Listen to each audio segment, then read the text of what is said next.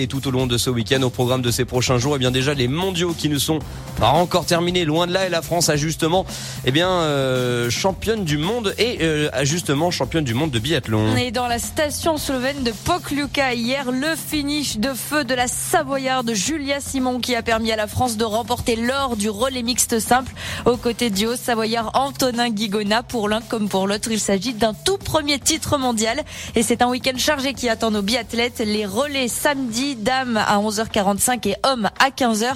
Dimanche au programme, ce sont les Mastart. C'est vraiment génial pour nos deux Savoyards, ça c'est une certitude. On part à présent, ma chère Alicia, en Italie pour un autre mondial, celui de ski alpin. À Cortina d'Ampezzo hier, la Ragute reine du géant, deux centièmes devant Michaela Schifrin. Tessa Worley qui n'a pas trouvé les clés a pris la septième place. Ce vendredi, place aux hommes pour ce géant. Première manche à 10h, la deuxième à 13h30 et la compétition se clôturera avec les slaloms femmes samedi, hommes dimanche. Et on referme justement la parenthèse des mondiaux avec d'autres compétitions ski ce week-end. Le rendez-vous très attendu et notamment par François, c'est le retour du Freeride World Tour. Ça se passe du côté de l'Espagne en Andorre et on garde un œil bien sûr sur nos trois chamonniards en lice et notamment Marion Arty.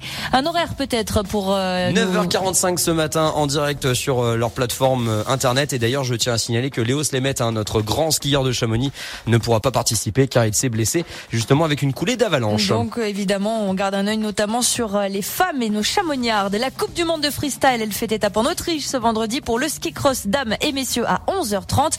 Et côté ski, alpinisme, quatrième épreuve de Coupe du Monde avant les championnats du monde. Cinq jeunes au Savoyard sur le départ du sprint et de la course individuelle ce week-end.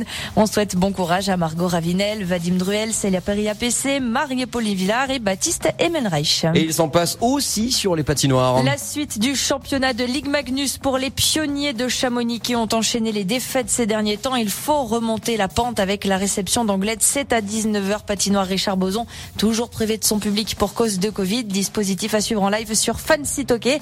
Et même ambiance à Megève, où là, ce sont les Yetis de Montblanc qui reçoivent le leader de leur poule de D1, les Spartiates de Marseille, pour le troisième match de ce championnat romanier. Eh ben, c'est un, c'est un programme quand même assez copieux. Et puis, oh, devons nous rappeler en plus que ce week-end, eh bien, c'est la fin des championnats du monde de